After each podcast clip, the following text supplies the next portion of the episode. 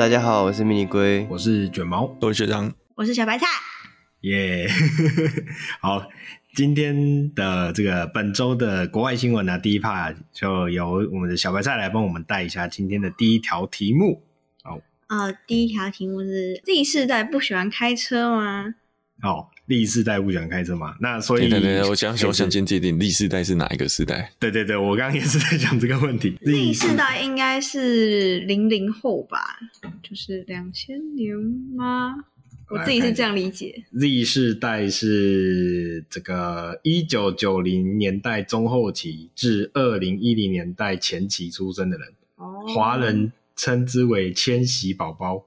哦，为什么一九九零年中后中后大概九五后吧？所以就是两千上下。对，感觉上是这样子，没错。只是为什么他会是从五开始算呢？这我比较好奇。我以为一，对，我以为一般就是指。十年，十年一代这样算，OK。他可能是从两千年做一个基准点，啊、然后去往哦一个正负对对正负的概念，OK。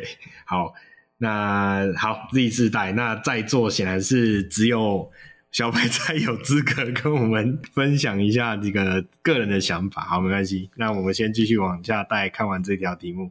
好，嗯、有人说就是爸妈一直给他压力，让他去买车，但是他不想。因为如果有紧急的状况的话，可以叫 Uber 或者是就是叫计程车。对，呃，这个这个中文稿这边，我觉得这个是一个关键，你要讲一下。哦，是哦，好，就是说直接打给九一一，就紧急电话。这个有怪怪的吧？就是大概九九一是美国吧？对，是是美国。91但我想表达的是，如果紧急状况，哦，他指的是紧急状况，我以为他把九一一当计程车。怎么可能？不可能啊！Okay, 那个会，那个会被会有法律问题。对啊，我也在想，这应该是不太 OK 的啊。美国不知道啊，但至少美国是也是台也是啊。美国你这种，美国也是，就是因为你就是它有一个呃，我我记得有有些州有这种法则，嗯、就是说它浪费了行政资源。嗯嗯嗯嗯，是是是，因为你可能你在占用这个线，你会让。就是真的需要的人，对，真的需要的人，他打不进来。对 对，确实，嗯，好，嗯，然后那刚刚这句话是这个美国宾州的一位二十四岁的民众所提的啦。那他们是表示说，这成为了一个 Z 世代的新趋势。然后再根据《华盛顿邮报》的统计呢，一九九七年的二十到二十五岁的美国人高达九成都有驾照，但是二零二零年的时候降至八成，十六到十七岁有驾照的比率大概是比同期下滑二十 percent。然后汽车市场研究公司呃有发现说，十九岁以上持有驾照的美国人比例从一九八三年一路下滑。到现在大概是降幅是四十 percent，嗯，哦，那蛮多的耶，对，真的还蛮多的。嗯，他们说 Z 世代不想开车，主要是因为心态改变，然后受到现实面的考量。比起呃婴儿潮世代，他们年轻的时候呢，他们把买车当做社会地位，就像我们的五子登科这样。嗯，对，嗯，然后就说是通往自由的重要人生里程碑。但是对于 Z 世代的时候，车就只是一个移动工具。嗯嗯嗯嗯。就是车子被视为一种服务，而不是一种必需品。嗯，所以高移动性跟不用照顾车辆才是比较在意的。嗯嗯嗯嗯。然后富比士推测说，可能也是因为现在那个轿车平台上的 Uber 啊，就是比较兴盛。嗯。然后又不用养车，让人觉得哦又方便，所以就觉得不需要车就不是一个必须的东西。嗯嗯嗯。所以，那截至目前为止，我们小白菜有什么想法吗？你会排斥开车这件事情？我比较担心我的开车技术。哦，那如果你的开车技术是很 OK 的话，你其实不会排斥。可是养车会蛮在意的，而且又是停车什么的。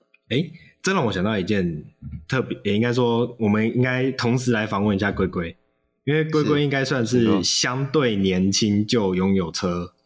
而且还很多车，不要这样，不要这样。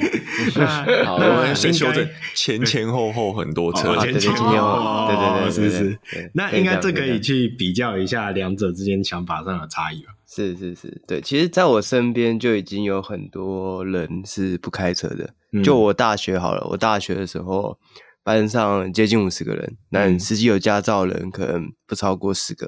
嗯嗯嗯。所以其实真的在我这个年纪里面，会开车的人已经算是少数了。嗯。但是我觉得这跟我居住的地方有很大的关系。嗯。因为我是在台北生活的人。嗯。而我很多同学都觉得，其实大部分的地方搭捷运、搭公车都可以到得了。嗯。那甚甚至你叫的计程车都不会距离太远。所以你没有车这件事情就不是一个问题，嗯，然后加上说在台北的用车成本真的会相对高，嗯，你光是租一个车位一个月三千四千，就是室内的就算是很基本的价钱了啦，嗯，对对。对啊，就整体下来其实养车要花很多钱，就我自己就大概有算过了，就脑袋稍微想一下，就从我十八岁开始玩车，开始开车到现在啊，如果我不玩车。不花这些钱，我到现在应该存了超过一桶金的钱，嗯，可能可能不止，对，因为你无形之间你会为了这些车，你会会很努力的多赚很多钱，是，对对对，但是你回过头来，你说会会不会后悔花了这些钱做这些事情？我觉得完全不会，嗯，因为这就是我们所热爱的事情，这这就是刚刚讲到的通往自由的重要人生里程碑。嗯，对，而且对对对呃，相对于美国，我觉得台湾也还有机车可以选择，就它的拥有车的那个成本更低，嗯，然后它的方便性也高，不会说一定嗯、呃、需要到三四个人，嗯，就是在自由跟我们讲说便利性之间，可会有另外一种妥协。对，就是就算不是在台北，可能交通公呃大众运输相对不是那么方便的地方，可能大家还是会想要去拥有机车而不是汽车。嗯嗯。而而且我觉得在台北啊，现在骑黄牌通勤的人也变多，哎，就连我自己自身我也是骑黄牌通勤的。嗯，就是因为其实用车的你要拿它来通勤这件事情，确实是成本相对高。对。与与其拿它来通勤，我不如买一台黄牌来通勤，嗯、我还可以省比较多钱。嗯嗯嗯，对，我猜大部分的很多人都是这样想。嗯嗯，其实我除了台北，其实我也同样有观察到，现在路上就是黄黄牌红牌通勤的真的越来越多，对吧？很明显的感可以感受到那个比例有在提升。那刚刚这个这一句啊，通往自由的重要人生里程碑这一句话，我率先想到的画面是那个《让子弹飞》里面那一句。那个，我出一百八十万让你剿匪，接上我的腿，让你出城剿匪，接上我的腿，对，就是要把腿接上的那个感觉，对吧？以前相对于我们这个年代，真的是会觉得，就是有一台车，它是一个自由的象征啊，就真的是一个人生到达一个阶段，然后你可以呃更掌控自己人生的那种感觉，对吧？所以那 Z 世代，嗯，相对来讲就是单纯现实面上的考量。对，然后因为嗯、像我自己是长辈，也会一直跟我说，就是呃，交通很可怕，啊很危险啊。然后新闻常常就会播报一些呃交通的事故，然后又觉得说自己又没有上过路，嗯、所以我会觉得说，呃，开车技术这一面也是。蛮有考量哦，就是如果你没办法保证你上路是安全的话，你会宁愿选择就是慢一点，慢一点，对，嗯、然后要安全一点。嗯嗯嗯嗯，对。而且其实如果对路况不熟的话，虽然说现在的那个导航算蛮方便的，嗯嗯，嗯，可是像台北那种路，嗯，哦、高架路段，对对，就会很怕，就是立体立体路线没有分清楚，然后很容易就走错。走错交流道口，对啊，就说不定，呃，也没有办法省到时间。嗯，是是是是，对，这让我想到我们有一个朋友，每次我们约时间，然后 就是时间到了，他就会说：“哎、欸，我刚刚过交流道。”这时候你就要问他哪一个交流道？对，哪一个？林口交流道。林口交流道。好，没错，这来看来大家大家都知道我们在讲谁。好，好，那个，总而言之，这算是一个蛮算是新世代的现象啦，对啊，那这样子的一个新世代现象，它会衍生，它可能就会衍生出后面车辆发展的一个呃，可能会是一个因素之一。比如说，当共享车越来越盛行的时候，车子的特色就会越来越少，因为当你今天只是为了功能取向的话，哦，很多一些。呃，具有特色、族群特色分野的那种特征，就会不是这么重要了，然后慢慢淡化。所以未来的车辆发展啊，会往什么样的一个状况呃前进啊？这个确实是可能要再看这个未来世代好、哦、会带给我们什么样的改变。好，那今天的第一条新闻就感谢小白菜来帮我们做分享，谢谢大家。耶、yeah，好好，那接下来第二条新闻来跟大家分享一下啊。刚刚讲说这个 Z 世代嘛，不喜欢开车嘛，那这是一个呃比较旧的呃比较新的思维。那我们来看一下一个旧东西啊，旧瓶装新酒的这样一个新闻啊啊，这个新闻是这样子，就是呃 AM General 呃这一间公司啊发布了新款的悍马车啊，好。悍马车啊，其实大家都很熟悉啊。我相信就是呃，因为台湾本身的军车里面本来就有使用这一款啊。那悍马车除了在台湾有在使用以外，它在一些影视产品也都非常的算是经典的品牌哦。就是各种只要早期的电影啊，只要跟军事有关的，然后要呈现出那种。男子汉的硬派特征的车款啊，很多都会挑选悍马车这样的一个品牌。好，那悍马车呃曾经有发展民用商军用版跟民用版嘛。那民用版大概有三个世代啦。那三个世代的话，第一个世代 H One 它本来就比较是呃军车直接拿来民用化的那种概念。那接下来的 H Two 就是算是在相同的架构之下去打造出更为舒适、更为适合一般人使用的这个修理车的款式。然后 H3 的话，H3 我记得当时算是一个缩小版的悍马车吧。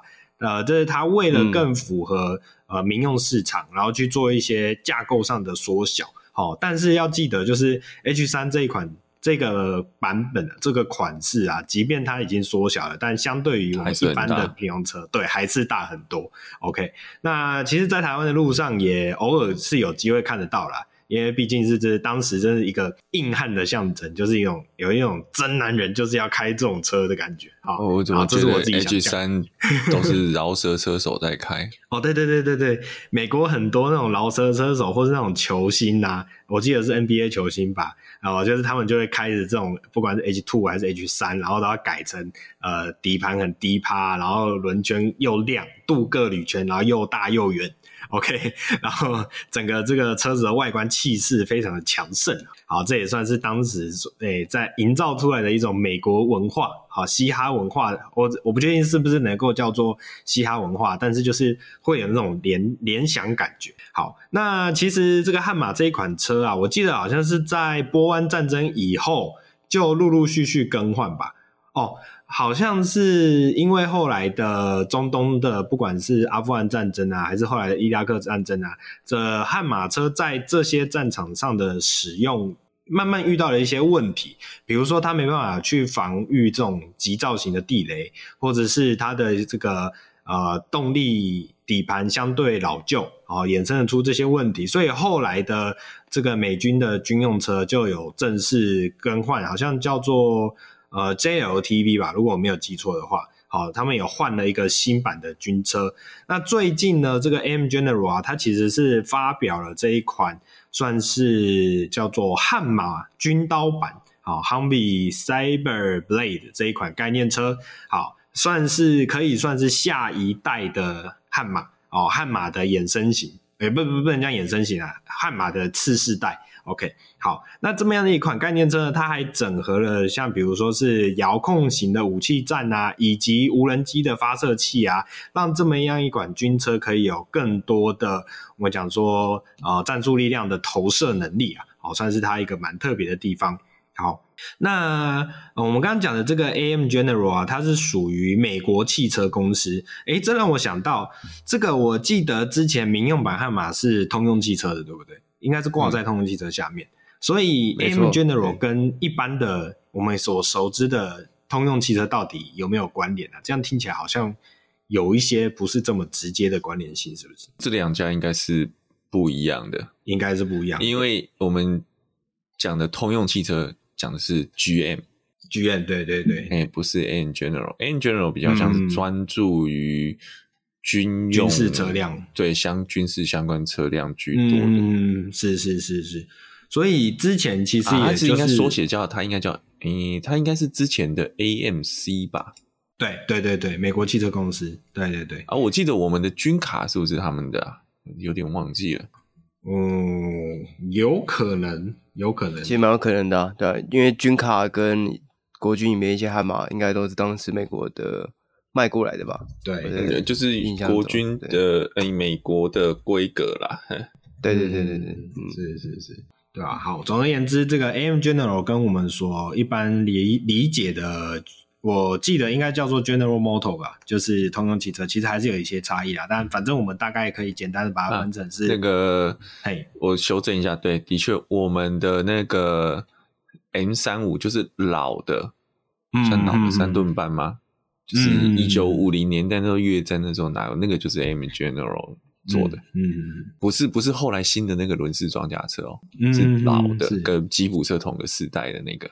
好哦、所以好简单来讲，就是大概可以把它分成是军隶属军用以及呃民用版本、商用版本。好，那其实，在 H 三之后，悍马车的民用版本其实就已经算是正式的停产跟停止世代更新了。那直到大概两三年前，才由这个电动版的悍马啊、哦，算是有点绘图转身的这种感觉。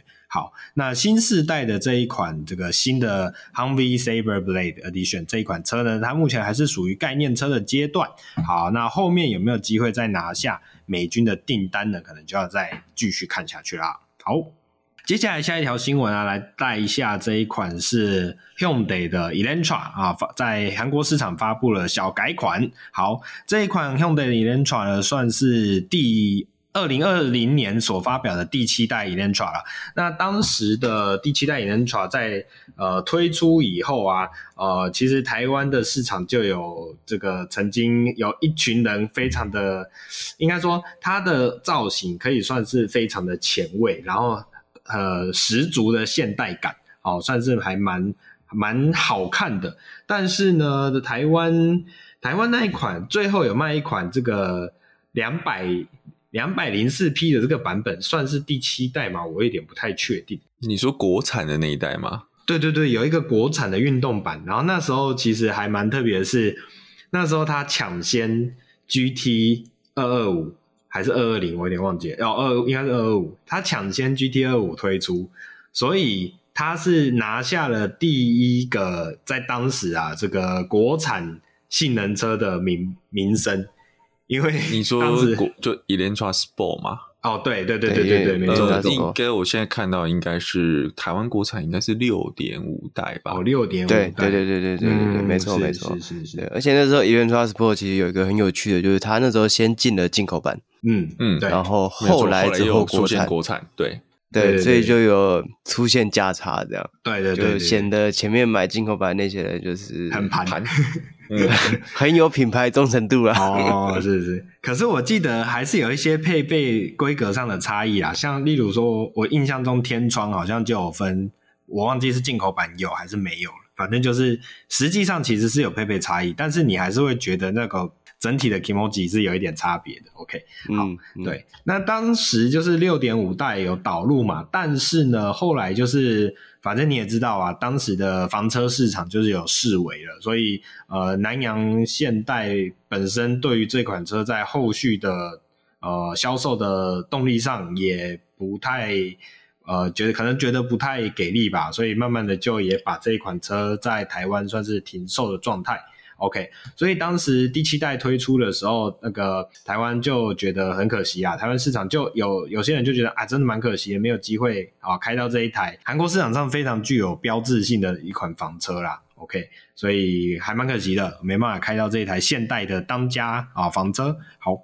那现在呢？最近就是韩国市场刚刚有提到嘛，发布了小改款。那小改款这次有什么变动呢？哦，主要是我觉得在水箱罩的部分吧，有做一些造型的调整。好，那之前的第七代如果没有记错的话，它的造型是比较接近现在的，像是台湾，因为现在台湾相对还比较常见到的现代的休旅车款。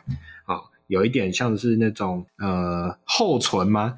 我当时看到现在的车款，就有点这种迷唇姐的那种厚唇的那种视觉感哦，这自己的想象上大概是这样子。好，但是这一次的小改款呢，就把整个的车水箱罩的那种视觉氛围再拉得更长更宽，连接到这个头灯的视觉范围，所以跟之前的那种有点偏向六角形的那种厚唇感又不太一样了。它这次变得比较更为呃。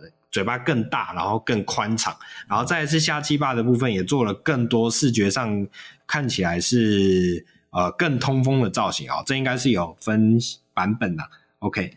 这个哦，没有没有没有，就是这一个版本，对，所以整个前脸的中网的视觉更为明显哦，这种镂空的网状的网格状的位置看起来是更为明显。好，那车尾的话，车尾的话则是利用更为激进的这种类似 diffuser 哦，老刘的这个下护板的视觉风格，去营造出更为更为运动化、好更为锐尖锐的这么样的一个视觉造型。然后保留了那个引擎盖有一种微微小鸭尾，然后又比较坚坚硬的这个线条哦，也算是它的标志性的特色。好，还算是这样，呃，有它的一个以往的风格啊，既往的风格的延续，但是做的更为激进哦。这大概是这个这一次啊、呃，期待 Elantra 小改款的一些内容。好，那动力的部分呢，这里没有特别看到有一些没有看到特别变化啦。可能是大概就是跟原本的车款差不多吧。好，那两位对于这么样一款啊、呃、四门房车，好这么的在外形上这么的先进，好有有没有什么想法？有没有觉得台湾开不到有点可惜？因 为台湾会开不到吗？台湾现在是没有卖 Elantra 的，我记得哦，已经停产了。对对，停售。我第一个想到的是，它车头其实反而跟最后世代的 Sonata 很像。嗯，就是对对对，现代自己比较中高阶的那个跑房车，车头啦，车头车尾就不像了。对，因为就是那个中网格非常的非常鲜明，对，乖张那个设计。对对，对，那那我觉得 Elantra 其实讲真的是一台，诶，也是国产的那个，其实讲的性价比也不错吧？嗯，对，你说以它的动力集聚啊，底盘好不好，我们就。不，就是号称欧系底盘，对对对，但是我觉得应该不差，但是就是它有品牌上的弱势，所以造成它销量没有可能没有 Focus 那么好啊，然后更不要说跟阿迪斯比了，嗯嗯嗯，但是就性能感上面绝对赢阿迪斯啦，嗯嗯嗯嗯，是是是。那既然是讲到这个帅气的车啊，同时啊，我们来聊一下普救的五零八也是一样发表了这个小改款啊。那这一款保时捷五零八的小改款预计会在二零二三年的夏天在欧洲上市。好，那呃，看起来啊，一样啊，就是类似这种前后脸的。视觉的调整，那我觉得前脸有最明显的部分，就是它的那个我们讲说，不就在新世代所使用的那种獠牙型的头灯啊？这个獠牙型的头灯看起来比之前更为，我不会说它比较夸张，但是我觉得它的整视觉感有一点走向更科技吗？可以这样子形容吗？两位对于这个不就新的？车头的造型有什么样的想法吗？哦，我想起来了，因为之前像比如说三零八的改款啊，它的这个獠牙灯其实都是还是单条的哦，就是在头灯上面、嗯、哦下来单条，这个叫做日行灯吧。好，它的日行灯是单条这样子下来，所以你会看起来它是像比较像獠牙，就是两根牙齿这样子往下插。但是这一款改款的五零八呢，剑齿虎一样插下去，对对对，像剑齿虎的那种单齿这样子往下。但是这一款五零八呢，它居然是三条哦，这三条，因为一条的时候你会觉得它像牙齿哦，还蛮有特色。但三条的时候看起来就有点像什么虚的那种感觉，你知道吗？缺钙开叉了，缺对，有一种开叉感，怪怪的。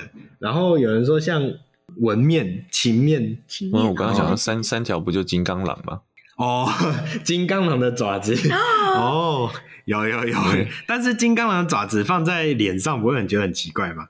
这被刷被刷了三条，对对，被刷三条，这可能是前一天晚上跟老婆吵架，然后讲了什么不该讲的话，对对对。人家这么帅的车头被你们讲成这样，哦，真的吗？好了，应该这么说啊，我觉得他的车头不会不帅，就是一样，就是在普旧新时代的这种科技感上面去做了呃更进一步的延伸，但是就是真的那三条的造型感，我觉得是有一点微妙的。OK 啊，我想起来了，有一点像那个狮子王的反派的那个。脸上的疤，那，就是被抓了嘛？对，就是被抓了，被抓了，还是被抓了？对，还是被抓了。OK，好，那这个造型啊，这当然就是见仁见智啦。OK，那我觉得，我觉得大家可以自己去看一下，然后自己去感受一下这个 Peugeot 新时代，Peugeot 新世代的整体造型都会有一种。更前卫的感觉，那它的前卫又不像 BMW 那种硬要做的很夸张的，那也不会像奥迪是那种比较嗯，在各个细节上去做更。强烈的显现，好，它它就是有它自己的风格在里面。那我觉得这个风格，呃，很有 Peugeot 的味道。就是我我没办法说它好看或不好看，我觉得有一点微妙，但它的它又不会像 BMW，就是让人家看了就觉得呃哦那那种有鼻鼻孔有点过大那种感觉。所以这，哦，我觉得可能看大家自己的喜好吧。OK，好，那在车尾灯的部分也改成这种呃这种讲说横斜列式。横斜的并列方式啦，那其实也蛮有造型风格的。OK，那内装的部分其实还是一样，就是 Peugeot 所著名的 iCopy 的设计，好，可能有做一些微调，比如说这个荧幕的再放大啊，这样的细节在里面。那以往的这个 Peugeot 的风格啊，倒是没有什么改变。好。那这一款车呢，预计会使用八速的自排变速箱，然后汽油的部分会有呃一点二升三缸的一百三十匹的输出，以及会有一点六升四缸这个的输出动力是多少？哦，两百一十八匹。OK，那这个看起来是因为视向地的差异而有做一些调整。那另外也会有柴油款以及。呃，PHEV 的动力的版本，那这一款车有没有机会进来台湾呢？哦，虽然这个我记得之前那一款是什么四零八嘛，四零八这一款车有说会进来台湾，哦哦，但是它有没有办法？我我觉得机会可能稍微小一点点。诶，五零八之前有来，有五零八有来，有，但是只有只有单一动力。只有单一动力，对，OK OK，一点六 T，两百二十五匹，OK OK。那两位会期待这个改款嘛？所以听起来其实还是有机会嘛。我觉得有机会啦，但就是真的在路上，你可能看到它的几率比看到保时捷还低。哦，这个我觉得保时捷现在看到保时捷的几率大概跟看到奥迪是差不多，可以这样说。对对对，OK OK，好。好，那我们接下来下一条新闻一样是这个小改款的车型啊。那我们来聊一下的是 Volkswagen 的 ID.3 哦，发表了所谓的第二代车型啊。可是呢，这个所谓的第二代车型呢，其实你从整个车子的视觉状态来看呢，其实会觉得它应该叫做小改款了，因为它大概就是也前后保杆呃的视觉上有做一些更为立体的造型风格，然后呢，在引擎盖有做一些调整。然后再来是车尾灯，车尾灯有一个比较新式的样貌哦，是跟以前的版本比较不一样，它是一个使用的一个 X 字形的灯组哦，这样的一个呃编排，所以可以去增加你在夜间的时候的这个识别性。好，那这样的一个程度呢，其实看起来比较像是小改款，但是为什么原厂要宣称是所谓的第二代车型呢？这个就有点好奇啊。哦，这个两位觉得这个第二代的车型大概二代在哪里？我自己是觉得看不太出来啊。我第一个想的是，我们通常会讲换代，对，涉及到就是底盘上的改变。哦，所以它有底盘变动吗？感觉也没有啊，看起来也没有。对啊，车型外观感觉是一样的。对啊，对啊。好啦，我知道那就是那个啦，iPhone 十三变 iPhone 十四，然后就 CPU 还是用一样的意思啊。哦，对耶，哎，有道理耶。你这么一讲，确实，iPhone 十三到 iPhone 十四，其实应该说从 iPhone 十二开始到十四，其实整体的主体外形都没有什么差。我们不讲那个最高阶的那个 Pro 嘛，Pro 就有换 CPU 嘛。嗯、你讲的是、嗯、你讲中阶标准版、标准规的那一只，其实没什么太大的差别。对啊，对啊，对啊，对啊。哎、欸，所以这样子，福斯看起来福斯也被科技厂给带坏了。对，好，那挤牙膏明明没有什么东西要挤出来一点。对对对对对对，没错。好，那来到这个内装的部分，因为我们刚刚比较着重在外观嘛，因为我们通常外观是最能去判断它的改款幅度的一个。方式。好，那内装的话，大概就是呃，号称啊，使用了永续材料啊，以及所谓的超细纤维材料啊，Art Artvelours echo 这样的一种材质，啊用在不管是在座椅啊、车门板呐、啊、中控台啊这些会有软质材料的位置啊，去营造出这种比较呃科技的视觉感啊，质感跟科技并构并存的这种视觉感。好，那呃反而是这个触控萤幕啊，触控萤幕也是有换比较大啦，换到十二寸吧，大概就是这样的一个差别在里面。所以整体来说，我觉得真的还没有什么太明显的差别啦。OK，那另外就是有号称加入了这种 AR 的抬头显示器，那呃这种抬头显示器，我们原本可能会觉得它比较像是配配备的东西啦，那可能对他来说要把这样的一个系统植入到呃里面，可能比较花心力吧。OK，那另外也是有在呃导入了这个 Level Two 的 ADAS 系统哦，可能是 ID 三原本的 ID 三可能在当时推出的时候。嗯世代相对，Level Two 应该就 ID 三就有了吧？我也在怀疑这件事情呢、欸。嗯，呃，但是它这个是列入它的重点更新配备哦，而且叫做 Travel Assist with Swarm Data，它是号称有这个智慧云端驾驶辅助系统的这么样一个新的功能。OK，我在想可能是有点像是大版本的更新啦，就是可能。哎，我们说讲说手机的一点一点一点一，好升级成可能二点一点二，类似这样的感觉，所以最前面的那个数字是有明显跳动上去的。我我在想有一个，不，这是单纯我自己预测。我们之前有讲到说这个，呃，不过这个这个也只能在我刚刚想的是说，它会不会它的那个 ADAS 里面的有类似图资上面的更新？嗯，哦，举举个例子，就是说我们在讲都还是讲 Level Two 的辅助驾驶。特斯拉在中国，特斯拉跟其他中国电动车，比如说像小鹏或是理想，这个比较领先的品牌，它的一个很大的差异就是他们的辅助驾驶。特斯拉是真的依照它车子当下对周边环境的识别判断，去判断你的车道线在哪里，是不是要下交流道，嗯，来做这个车道至中的一个功能，好，跟寻车道行驶，跟它是不是要自动转向的一个的。决断，嗯，但是中国电动车用的是高清图资，嗯，其实他们早就已经把那边都拍好了，嗯，然后他是去用这个视觉跟标的物去比对说，说啊，我现在在图示的这个位置，所以我要右转，嗯嗯嗯，好，所以或者是说我应该要怎么判定我的车子会是在所谓车道正中间，嗯，他们是用这样子方式来做，所以，嗯，我在想，有可能我们都讲 ADAS 了哈，都讲 Level Two，但其实它里面的。我只是举个例子，就它里面的框架是有所更新的。嗯，这可以理解。就是其实你达到这么样的一个标准之下啊，还是有很多细微的差异啊。我觉得大概是这种感觉哦，就是你从 A 地到 B 地哦，结果都是一样的，但是你中间的路程啊，有很多方式可以去达成。好，大概会有这种推论啊，有这样的差异在里面的、啊。那呃，可能就看实际上路以后会有什么感受吧。哦，重点就是台湾到底什么时候要进来？对啊，还是没有，啊、没有升息。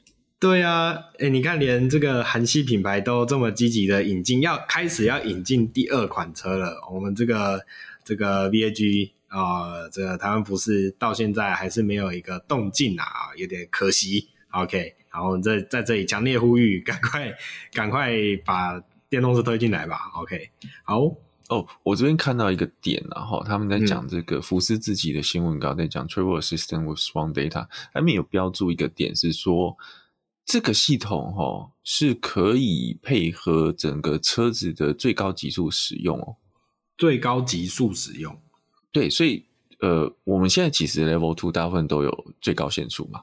可能到一百四吧，嗯，我们先不考虑我们用不用得到的问题啊，德国用得到了哈。对，但是如果它这样代表意思说，就是在这个无限速高速公路的最内侧，你是可以用 Level Two 的。嗯嗯嗯嗯。好，你我们到现在看起来，你因为在内内现在都超过一百五以上，大部分那个时候的以现行车款的 Level Two 会解除。嗯，会自己解除。我讲不是特斯拉，嗯、我讲可能是比较传统车厂的 Level Two，它会有这个 Level Two ACC 的上限值。那这是我刚刚看到、嗯、很快扫描看到的一个点。嗯嗯，然后再就是说，这 Strong Data 是有连线的。嗯嗯，好，所以所以第一个是它跟我们现行这种单机式的 Level Two 就不不一样了。那有连线就会像我刚刚讲的是说，它今天是不是会去利用更多的。即时性的交通资讯，嗯，或者是一些路况的判断，去让他知道说他是不是这个 Level Two 的自辅助驾驶要先做一些相对应的应变。嗯，有我有看到这个内容里面有提到一个所谓的即插即充的哦、呃、充电路线规划导航功能。哦，它的概念大概就是可以这个呃，先帮你显示一下周遭充电站的资讯啊，然后可以。帮你做一些快速的筛选啊，让你到了充电站的当下，你就可以马上获得哦这个充电的功能。好、哦，就有点像是一个原厂帮你内建的呃充电群组，好、哦，你就不用在那边去跟他喊说，哎，我等一下要排队哦，不用，原厂帮你处理到好。OK，但你但你不觉得这个东西就很像另外两家早就有做的东西？一个是特斯拉，哦、是是，另外一个就是 Volvo 的电动车搭配 Google 车机。嗯嗯，其实它在电动车、嗯、Volvo 在电动车 Google 那个部分的车型已经做到说，当你路线规划的时候，它可以告诉你你预估到目的地的剩余电量，然后那附近有什么充电站。嗯嗯嗯嗯嗯，是是是，嗯、我觉得就是哦，OK，毕竟是比较早一点的车型嘛，所以这个功能上哦，可以算是迎头赶上，对，至少有跟上。算是一个啊，给大家小鼓励。好，那所以最终还是一样，再一次呼吁啊，这很重要的事情一定要再讲第三遍，就是这个台湾福斯赶快把 ID 三引进进来吧。OK，拜托了。好，那既然就讲到台湾福斯啊，那接下来就请龟龟来帮我们带本周的国内新闻吧。好，那本周第一则国内新闻呢是双龙汽车在三月一号宣布了 Corando e-Motion 正式在台湾上市。那它采单一车型一百四十八万的旗舰版，那如果你是在三月底前下定的话，则提供了一个优惠的价钱，是一百三十九点八万。这个 Corendo e-Motion 是由原本燃油的 Corendo 平台油转电的一个车款。那它在外形上啊，就跟大部分这种油转电车一样，就把保险杆上的这些洞洞都补起来，这样让它可以有个更好的。降低它的风阻系数。不好意思，我打个岔。我原本你要讲的是，它跟大部分双龙汽车长得就是很别很逼机一样。这个美丑是主观的，我只能说它长得很非主流这样。对，那在动力部分呢、啊，这个 Corendo e-Motion 可以提供一百九十匹的最大马力，跟三十六点七公斤米的最大扭力。那它的续航里程呢？可以来到三百四十七公里，它的快充规格是使用 CCS Two。那双龙汽车也表示啊，本年度二零二三年式的 Corendo e-Motion 配额只有仅仅五十辆而已，所以如果你有兴趣的话，这个要买就趁早啊，不然五十台，我是不知道它有卖多久，超限量诶、欸，超级限量，对对。但我好奇另外一件事情是卖完了没？通常会通常会宣布配合很少的，不是都是上市即抢购？没有，它是上市即特价 哦，上市即特价。对，那其实我我觉得以这种小型的 CUV 的这种电动车来讲，它的马力其实算是还不错诶，嗯，就跟 E 二零零八啊或者什么 Mocha 啊之类的相比啊。这个大概就是它唯一的卖点，能够赢的吧？对啊，其他都输啊。但我也很怕它会像一些白牌机啊，或者是白牌车啊，就是呃账面数据很好看，但你实际用起来的那个感受还是会有一些差别。嗯，我我就吐槽一个点，就是既然都是电动，虽然我们知道它是油改电。既然都是电动车了，为什么中间排档杆还那么大一根？嗯，你不要这样子，这个 哦，好吧，那我突然有一个地方可以帮我那辩护了，就是我那当时的这个 S 三的电动车版本嘛，它的排档杆至少是改成旋钮式的，嗯、跟汽油车的排档不一样。对啊，对啊，对啊，对啊，这这个就是因为因为第一个也我我我们过去油车这种排档杆这么大根，因为它不是线传嘛。假设你连线传车型要改小很容易，或是甚至拔掉，但是。我们可以理解，它可能油车不是线传系统，所以它要有那么大一个像是可动式的排挡杆。但已经改到电车，其实它那边可以做硬板啊，做个旋钮，因为本身那个档位就是线传式的。嗯嗯嗯。我在就是省钱吧，那根杆子可以继续用就对了。对，就是从油车用到电车，再用回油车这样子。哦，对，极致用到极致这样。对对对，没有，就是那个去去年前年缺料，不小心订太多了，做不完。哦，有可能，有可能要为产要要消耗库存。不过他开的这个价格啊，一百四十万，我要买电动车，我会选双龙吗？就是。上次我们不是聊过双龙推出了一台就是 pickup 底的这种越野型修理车，那所所 所以它要特价，所以它要特价，OK，好 OK，一百四十万是特价的价格，特价后了，对，特价后，特价后，对，限时优惠价，好贵呀，对，这种是一百四十万，你要买一个这么冷门的品牌，真的是有点。BZ Four 也是多少钱？一百六十几吧。哦，好，那有个赢，那有个赢赢的地方了。嗯，哎、欸，你怎么可以这样这样这样比？到底是瞧不起谁了？怎么跟 bZ4X 比？Kona EV 呢？Kona EV 呀，Kona EV 差不多啊，可 Kona EV 更小吧？Kona EV 的车格比较小嘛？哦，因为 Kona EV 会比较有点是连呃，它在造型上有比较。呃，诉求流线运动啊，所以我在想它的室内空间可能会差一点点，嗯、因为看起来这一台 Corendo 它比较偏向本格 SUV 的小型版本，嗯、对，所以车内空间可能确实会有一些差异，但是品牌信任度上面，我觉得 Kona EV 还是稍微强过，对对啊，对会强一点。双双第一个啊，双龙你要去来看车，你可能都还想突然。想不到，你知道吗？对对，不要突然想不到，认真想一下，我也想不到。对，不给面子。真的，我回我回想一下，就我住的这附近，附近有双龙的店吗？嗯，对啊，而且就连那种很多，你知道，就某个地区总会有那个一条街都是什么奥迪啊、B N W 啊、特斯拉，就全部都挤在一起。你也想不到，哎，有双龙吗？好像没有。你现代会，现代大概每个都会区都会有啦。对对对，不不求它每个什么叫做什么区公所，呃，区的在或者是乡镇那个层级的都有，但是这样每一个都会的进到市的等级大概都会有。但是双龙就真的、嗯、可能有了，你也不知道在哪里。我我我刚刚好奇心驱使，哦，找了一下双龙的经销据点，它在北部呢。只有三个点，台北一个点，新北一个点，新竹一个点。你看这这就不对，没有，有有点有点微妙。新新竹怎么能算北部？新竹，哎呦，不好意思，不好意思，不好意思。而且台北的点还是设置在北投那边，好远啊！等一下，等一下，北投有有，我就不知道。在北投，在地人都不知道。一百三十八号。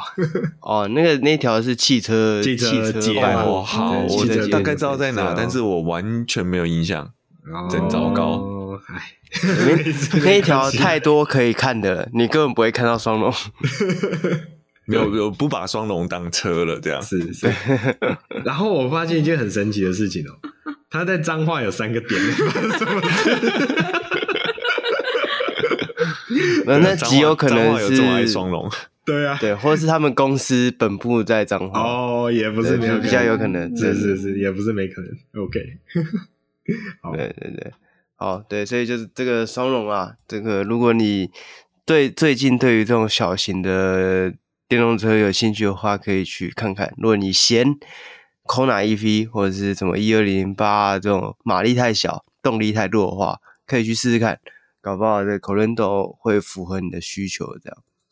那下一个新闻呢，是要特别来提一下，就是在台湾二月的新车销售数字的部分啊。就我们没有要把整个新车销售数字都拿出来讲，但是要提一下比较特别，就是在国产轿车当中啊，Focus 以一千两百二十八辆的这个数字打败了 Artist 的一千零三辆，而且啊，其中的 Wagon 车型占据了五十趴，所以就是有一半的车型都被 Wagon 给吃掉了。这样，这其实就代表着。这种旅行车型呢，在台湾其实是有相当一大块的市场的。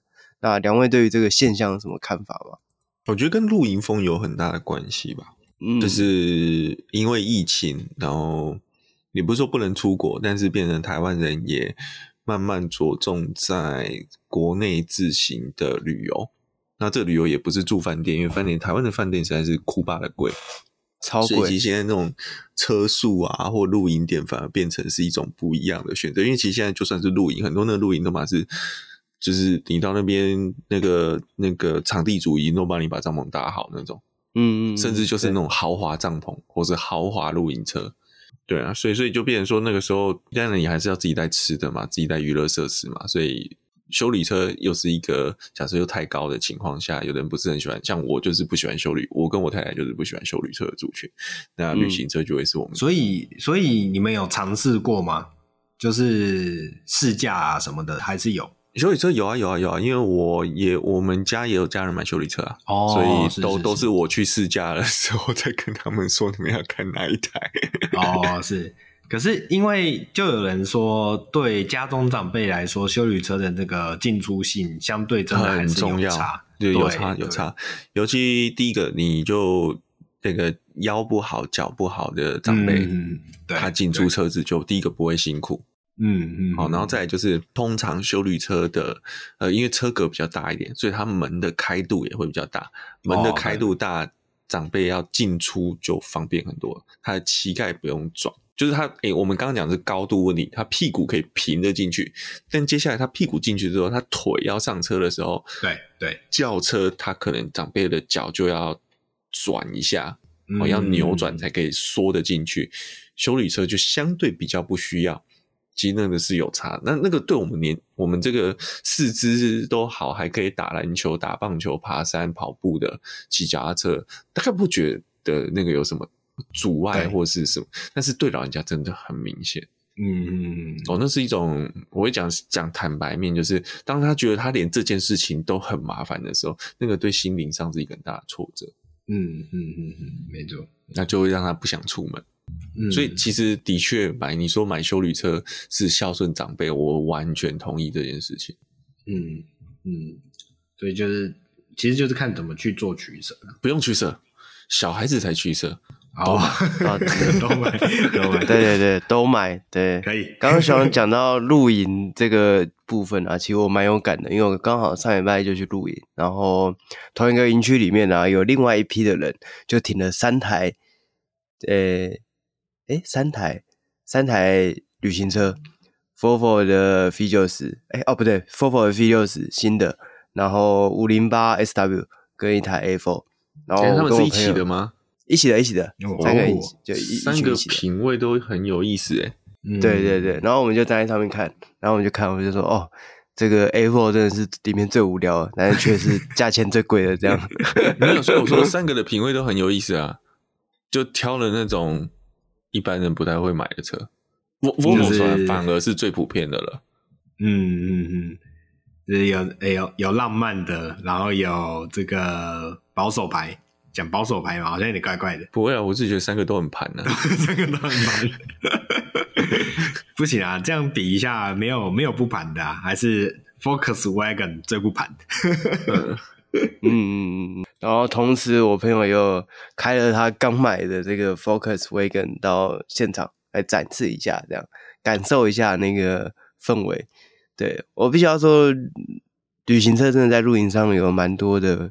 方便啊，而且其实露营地大部分也不是说真的太难到达的地方，就算中间有一些路况比较不好的，或是说呃一些真的是没有没有铺装的道路这样，但通常也不会太崎岖，不至于到没有办法到达这样。对，所以相比之下，我买休旅车为了露营这件事情，单纯就只是为了帅而已，对，跟什么车身高低并没有太大的关系。如果如果我做一台车的话，我也会买这个旅行车，对，但是我就是那个全都要的。我觉得旅行车在大概在三年前还五年前，大概三呃三到五年前开始在台湾非常的突然那个热潮开始盛行起来啊，因为那个时候就是呃房车刚开始退场嘛，也不能说退场啊，开始下降，然后旅行车它的那种标志性开始显现出来。那掀背车相对来讲就是 boring 的些，就我印象很深刻。这个曾经有一个旅行风的这样的一个活动，那个缩写叫什么？嗯、呃呃，Meet、哦、Meet the Wagon 吧，MTW，对，对这个活动当时开始办，然后非常的算是有热潮。旅行风社团还很大啊，还在啊。对对对，只是因为疫情，它不方便办活动。对对对对，那我我想表达的是，因为后来就有先辈风看着旅行风，所以就跟进嘛，就办了一个 Meet the Hatchback。但是我去参加过，蛮凄惨的。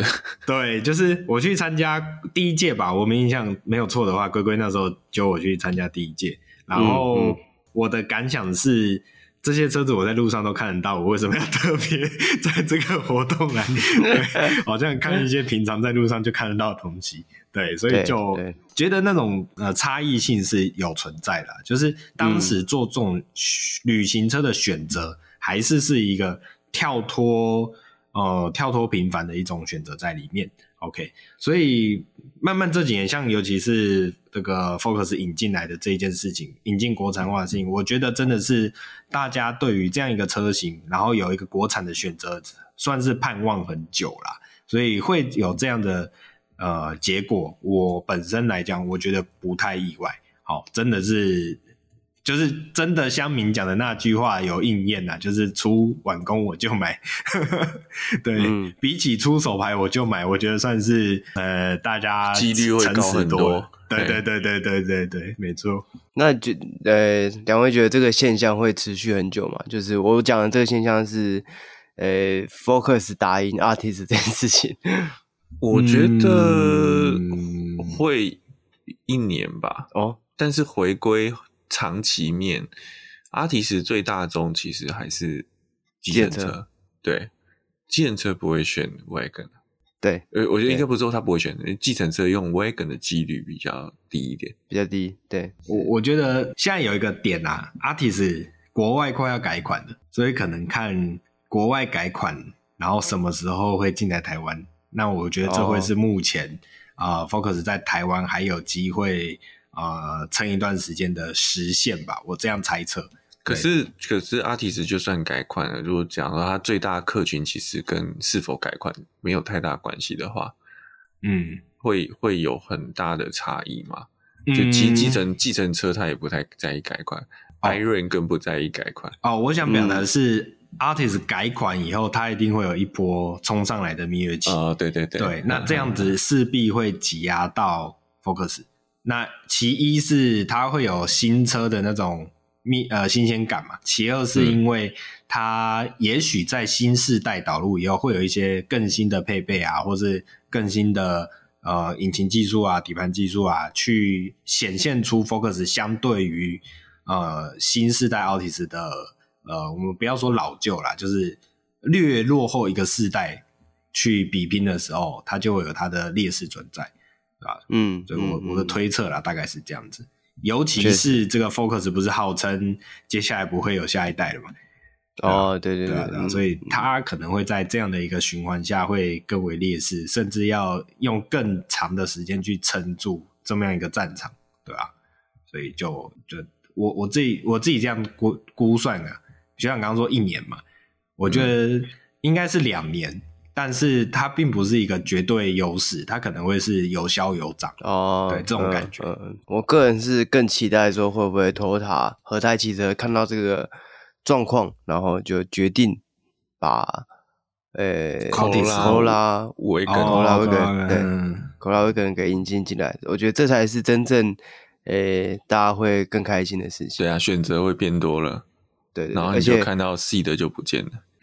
哦，Seed 就对就哎、欸，可是 Corolla Wagon 是只有外壳 Wagon 吧？Corolla Touring 啊，应该说，啊啊、因为 Focus，我觉得 Focus 还有一个赢面是在于说，Focus 这个名称本来就是比较偏向运动化的这样的感觉。对啊，那 Corolla Touring 它到底能不能去连接出这个？因为我们刚刚讲说 Altis Corolla Altis 本来就是比较保守客群。它你可以啊，你就是像 Corolla Sport 的加屁股版啊，嗯，它还是可以拉起来。它应该叫 Corolla Touring Sports 对，对对对对对对。所以你会觉得就就像 Octavia 变 Octavia 抗比，诶，不对，应该是叫 Fabia 变 Fabia 抗比，虽然这比例不太对。嗯嗯嗯嗯。所以其实如果你以运动性的基底是有机会打的，是，但是 Corolla Sport 也没有真的。很运动导向啊，Focus 也没有很运动导向啊。我说最弱的那一块，但是至少它就是有有一个两百匹的动力可以选。哦，嗯嗯嗯，对，一一百一百八十二匹，你就偷帮他加十八匹。哦，不好意思，不好意思，我我对他呃，心灵马力二十匹，心灵马力，对。